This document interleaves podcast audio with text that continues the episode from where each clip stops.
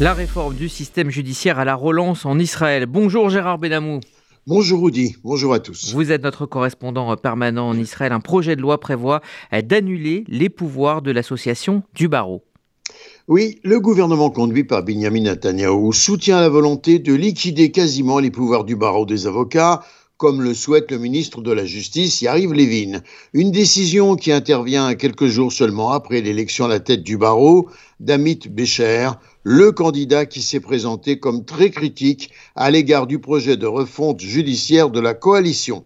C'est le député du Likoud, Hanor Milvinsky, qui prend l'initiative de préparer le projet de loi pour transformer l'association du barreau, je cite, en une organisation professionnelle volontaire.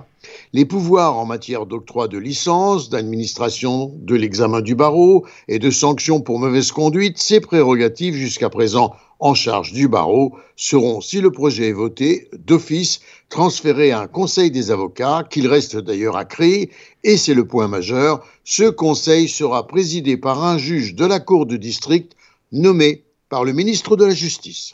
Et le ministre des Finances, Betzalel Smotrich, également chef de la formation Atsiout Dadi, s'est vu confier euh, des pouvoirs étendus concernant les affaires civiles en Cisjordanie.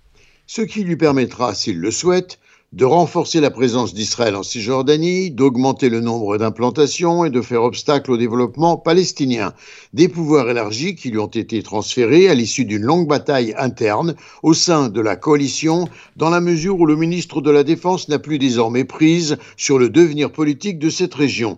Il devra s'en tenir au rôle sécuritaire en conformité avec les décisions majeures du ministre Smotrich. Il ressort que sont directement concernés par l'autorité du ministre Smotrich les pouvoirs d'application de la loi sur les avant-postes illégaux, l'autorité sur la planification et la construction des implantations, de même que les questions d'attribution des terres.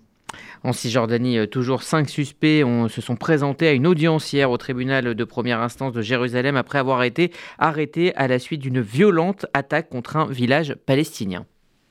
En Cisjordanie, en effet, la police a précisé que sur les cinq personnes arrêtées, trois étaient des adultes et deux des mineurs. Un rapport a souligné que plusieurs dizaines d'Israéliens extrémistes ont déferlé samedi dans le village palestinien d'Oum Safa, en Cisjordanie, incendiant des véhicules et des maisons et ouvrant le feu sans discernement, blessant des habitants. L'un des assaillants était un soldat non en service. Il a été arrêté par la police et remis à l'agence de sécurité intérieure du Shin Bet pour un interrogatoire approfondi. Certains de ces extrémistes appelés jeunes des collines seraient, selon le site Ynet du Yediot Achronot, en contact étroit avec des membres de la Knesset et même des ministres d'extrême droite, comme Itamar Ben-Gvir et le ministre des Finances Bezalel Smotrich. Une situation évoquée ce matin également sur la radio Cannes. Le premier ministre Netanyahu, lui, a condamné très sévèrement l'agression d'un officier de Tzal, le colonel Elia Velbaz et le commandant de la région de Binyamin, qui venait rendre visite à une famille de victimes du terrorisme et qui a été insulté par des jeunes des collines, qualifiés d'ailleurs de traîtres et d'assassins et agressés il a dû fuir. Netanyahu a déclaré Il ne peut y avoir la moindre tolérance à des insultes contre un officier supérieur qui consacre sa vie à la défense du pays. On parle maintenant de diplomatie. Le ministre des Affaires étrangères, Eli Cohen, s'est dit plutôt optimiste concernant l'aboutissement d'un accord entre Israël et l'Arabie saoudite.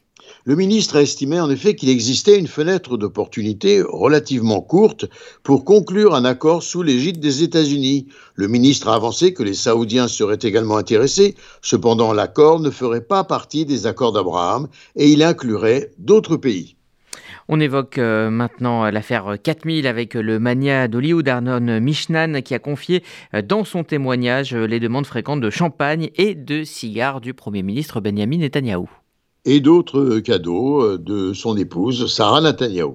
Milchan, lui, était à la barre des témoins en Angleterre, à Brighton, où se trouve d'ailleurs Sarah Netanyahu, dans le cadre du procès dans lequel Netanyahu est accusé de fraude et d'abus de confiance dans l'affaire Mill.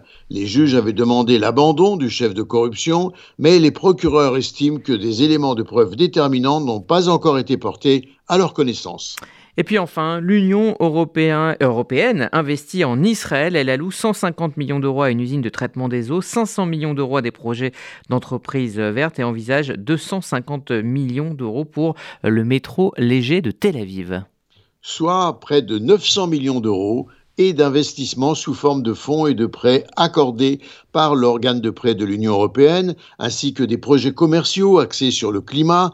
La vice-présidente de la BEI, chargée du Moyen-Orient, Gelsomina Vigliotti, en visite en Israël, n'a pas caché les intentions européennes de développer des projets liés au climat, au transport propre et à des énergies renouvelables, qui impliqueraient d'ailleurs d'autres parties de la région.